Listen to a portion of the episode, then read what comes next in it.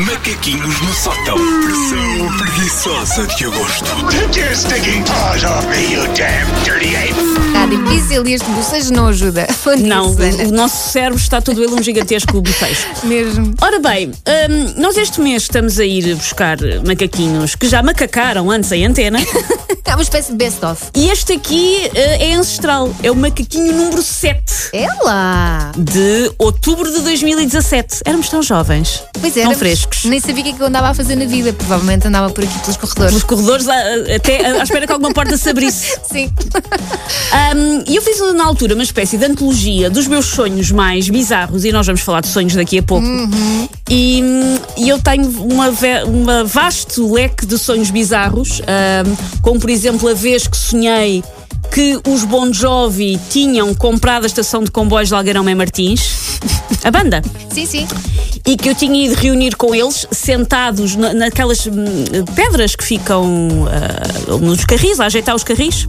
Ok, no meio da linha. Sim, sim, sim. É. Ok. Eu- eu- é esta parte do sonho que tu achas estranha. Onde é que eu e o, e o Não, John Bon Jovi nos isso é sentámos? perfeitamente normal, precisa de representante de meio Claro, Martins. claro, claro. E fui e estive sentada com os Bon Jovi, que estavam vestidos tal e qual como no videoclipe do Keep the Faith, aquele hum, hum, coletes. Uhum. colete de couro.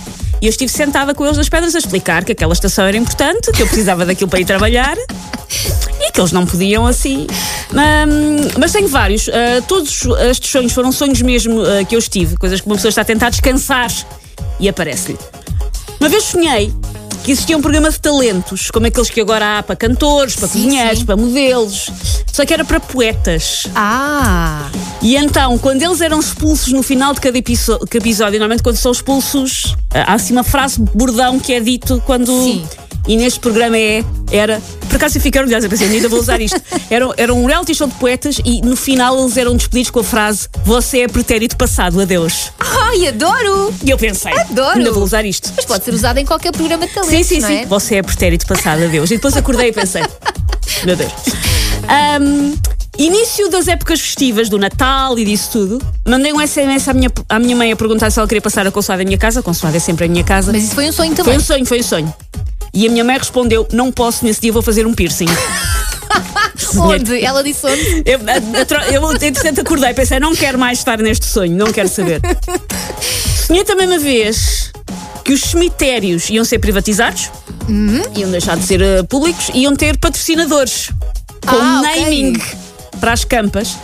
E eu estava muito ralada porque só existiam 500 vagas no cemitério de uma conhecida marca de produtos de cabelo, que era a L'Oréal. Ok.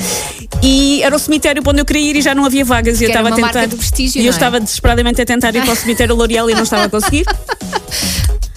Ahm, Sonhei uma vez que uma marca de pastilhas elásticas ia lançar uma nova pastilha cujo sabor só era possível sentir se ainda fôssemos jovens. Que horror, que tristeza!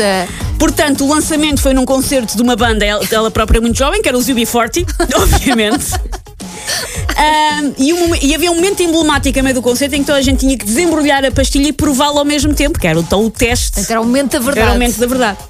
E eu ponho a pastilha à boca e não sinto nada, não sinto Ai, sabor que nenhum. tristeza. Era a prova de que a minha síndrome de Peter Pan me estava a pregar partidas e que eu já não era jovem. E estava desolada.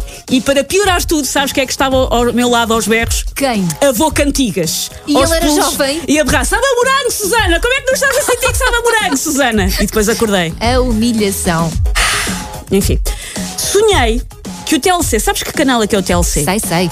Eu sou muito viciada, já vi mais do que vejo hoje em dia, mas é aquele canal que passa programas eh, dúbios sobre pessoas que tiveram oito filhos gêmeos. E aquelas pessoas que estavam grávidas e não sabiam. Sim, Eu eu- via isso tudo quando estava Hoarders, grávida. pessoas que, que- que só têm filhos anões, essas coisas Sim. todas.